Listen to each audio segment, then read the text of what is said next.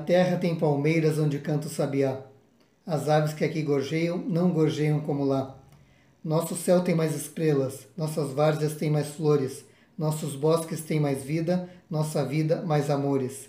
Em cismar sozinho à noite, mais prazer encontro eu lá. Minha terra tem palmeiras, onde canta o sabiá. Minha terra tem primores que tais não encontro eu cá. Em cismar sozinho à noite, mais prazer encontro eu lá. Minha terra tem palmeiras, onde canta o sabiá. Não permita Deus que eu morra sem que eu volte para lá, sem que desfrute os primores que não encontro por cá, sem que ainda aviste as palmeiras onde canta o sabiá.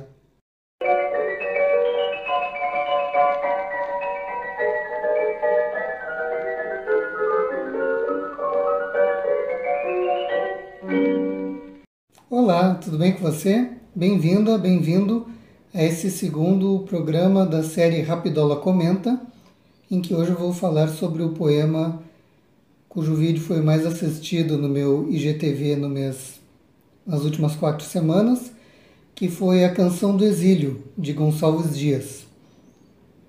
Eu, ele teve quase o dobro da visualização dos outros poemas, né? O que não é de espantar, porque é um, um texto mais conhecido do século XIX como a gente vai ver nesse programa, ele tem, tem exercido uma grande influência na cultura nacional desde que foi publicado a primeira vez. E, enfim, vamos lá. Gonçalves Dias é um autor maranhense. Ele muitas vezes é dito como tendo nascido na cidade de Caxias, no Maranhão. Inclusive estou olhando aqui na Wikipedia, consta com suas Caxias. Então o nome dele era Antônio Gonçalves Dias. Ele nasceu em 10 de agosto de 1823 e faleceu em Guimarães em 3 de novembro de 1864. Guimarães também é uma cidade do Maranhão. Só que, no caso, ele nasceu no sítio Boa Vista, em terras de Jatobá, a 14 léguas de Caxias. Hoje esse território pertence ao município de Aldeias Altas, que é próximo a Caxias, no Maranhão. Ele, em, ele escreveu o poema Canção do Exílio em julho de 1843, inclusive está datado assim no, no livro é o poema que abre o livro chamado Primeiros Cantos, que ele publicou no Rio de Janeiro em 1846. É, ele se encontrava, na época que escreveu, em 1843, em Coimbra, onde ele estudava na Faculdade de, Faculdade de Direito da Universidade de Coimbra. Ele retornou ao Brasil em 1845 após bacharelar-se em Direito. Bom, aí tem uma questão assim que quando eu conheci esse texto, não lembro exatamente quando, né?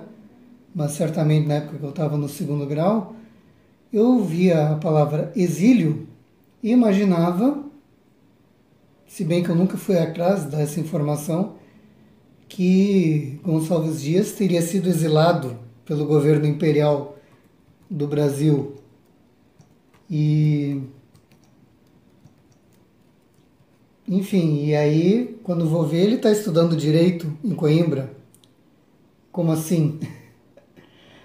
Então, só que assim, exílio e ele tem mais de um sentido, certo? Ele, ele representa sim a situação da pessoa que está longe da sua pátria, mas ela, essa expatriação pode ser forçada, então que corresponde a um degredo, né? Quando um governo designa que determinado cidadão viva em uma área remota daquele país ou tenha que deixar qualquer terra pertencente àquela nacionalidade, vamos pensar no degredo que acontecia né, no período colonial, quando Portugal enviava degradados para o Brasil ou no caso, por exemplo, de outro poeta, Gregório de Matos, quando ele caiu em desgraça junto ao governo baiano, ali por 1694, ele teve que ir para Angola. Foi degradado, então ficou cerca de um ano lá. E quando voltou ao Brasil, não voltou mais para a Bahia. Foi para Pernambuco, onde acabou falecendo. Entende? Então, assim, tem um sentido da palavra exílio, que corresponde a uma expatriação forçada ou degredo, e também tem um sentido que é a expatriação de livre escolha. E por metonímia, é o local onde vive o exilado, ou seja, o local do seu exílio. Então, o, o Gonçalves Dias estava vivendo longe da sua terra, o Maranhão, o Brasil, mas por livre escolha, né? Foi estudar. É uma coisa que a gente sempre aconselha, estudem. Não foi, ele não fez nenhum, não cometeu nenhum crime que levou o imperador Dom Pedro II a expulsá-lo do Brasil. Até porque ele tinha em, em julho de 1843, ele estava às vésperas de completar 20 anos.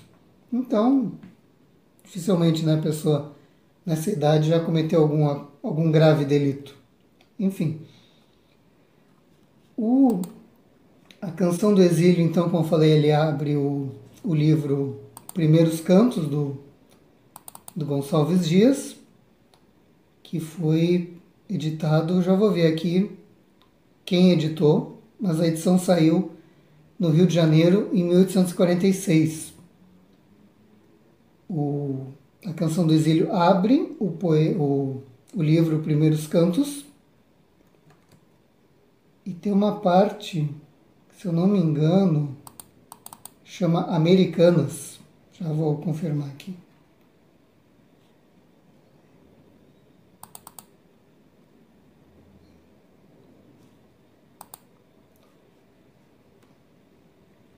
Abrindo aqui, edição. Eu vou deixar o link depois, eu baixei a edição original da que fazia parte do acervo do bibliófilo José Midlin. Esse acervo hoje está confiado à USP. E a USP digitalizou todo esse acervo do, do Mindlin. Não sei se estou pronunciando corretamente, mas eu acredito que, que é Mindlin. Se tiver errado, por favor, alguém pode corrigir nos comentários. Primeiros cantos, poesias de A. Gonçalves Dias, né? editado no Rio de Janeiro, em casa de Eduardo e Henrique Lemert, que ficava à Rua da Quitanda, número 77, edição de 1846. Impresso na tipografia universal de Lemert, na Rua do Lavradio, 53, também no Rio de Janeiro. O, o livro é aberto por um prólogo de Gonçalves Dias, cujo primeiro parágrafo diz: Dei o nome de primeiros cantos às poesias que agora publico, porque espero que não serão as últimas. Muitas delas não têm uniformidade nas estrofes, porque desprezo regras de mera convenção.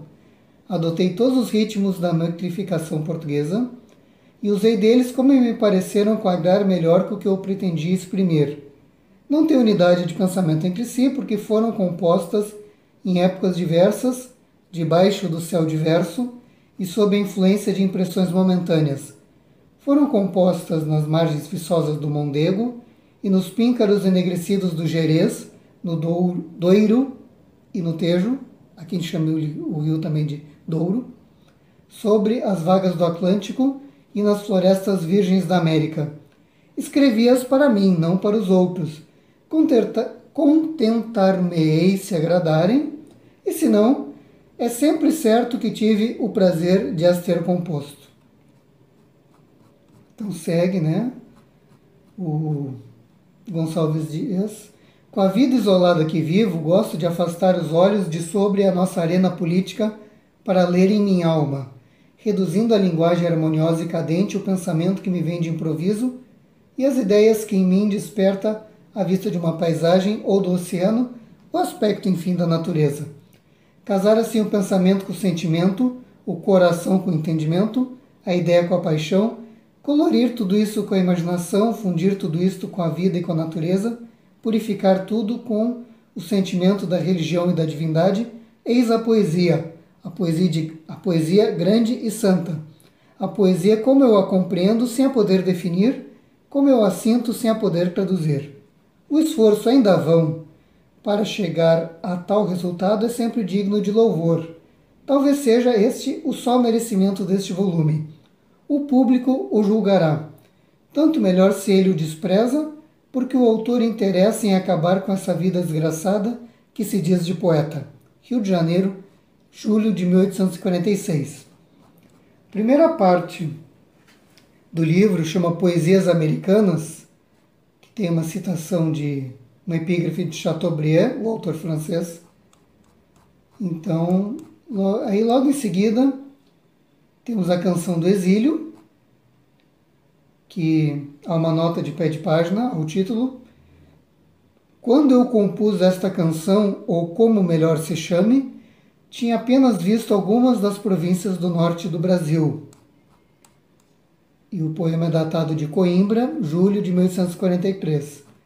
Há uma epígrafe ao poema de Goethe, o autor alemão que eu não vou tentar ler ainda, mas está em caracteres góticos, então realmente impossível, né? Impossível dar certo isso. Enfim. Então, esse poema saiu em 1846, depois ele chegou a ser reimpresso em 1857, e desde o, desde o lançamento é um texto que tem, tem feito grande sucesso e, como eu disse, antes foi muito, se tornou muito influente. Ele é citado, por exemplo, no Hino Nacional Brasileiro, o trecho Nossos bosques têm mais vida, nossa vida em teu seio mais amores. No caso, o, o letrista do hino brasileiro, do hino nacional, que é Osório, Joaquim Osório Duque Estrada, ele, ele acrescentou algumas palavras ao verso original de, de Gonçalves Dias, ou para acrescentar significados, ou também por questões de métrica, né?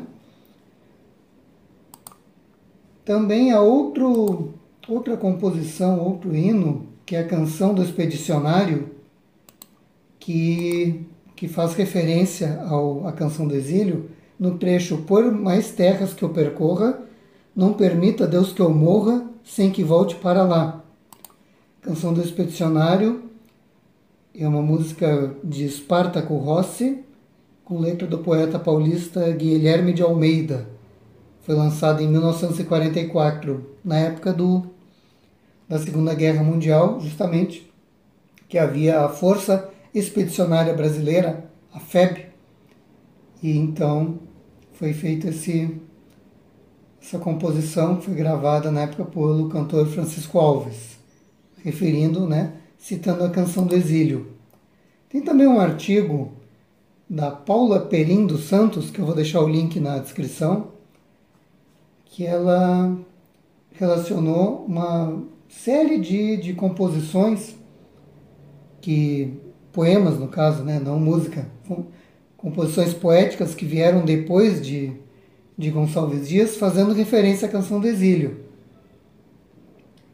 Uma também chamada Canção do Exílio, uma poesia de Casimiro de Abreu.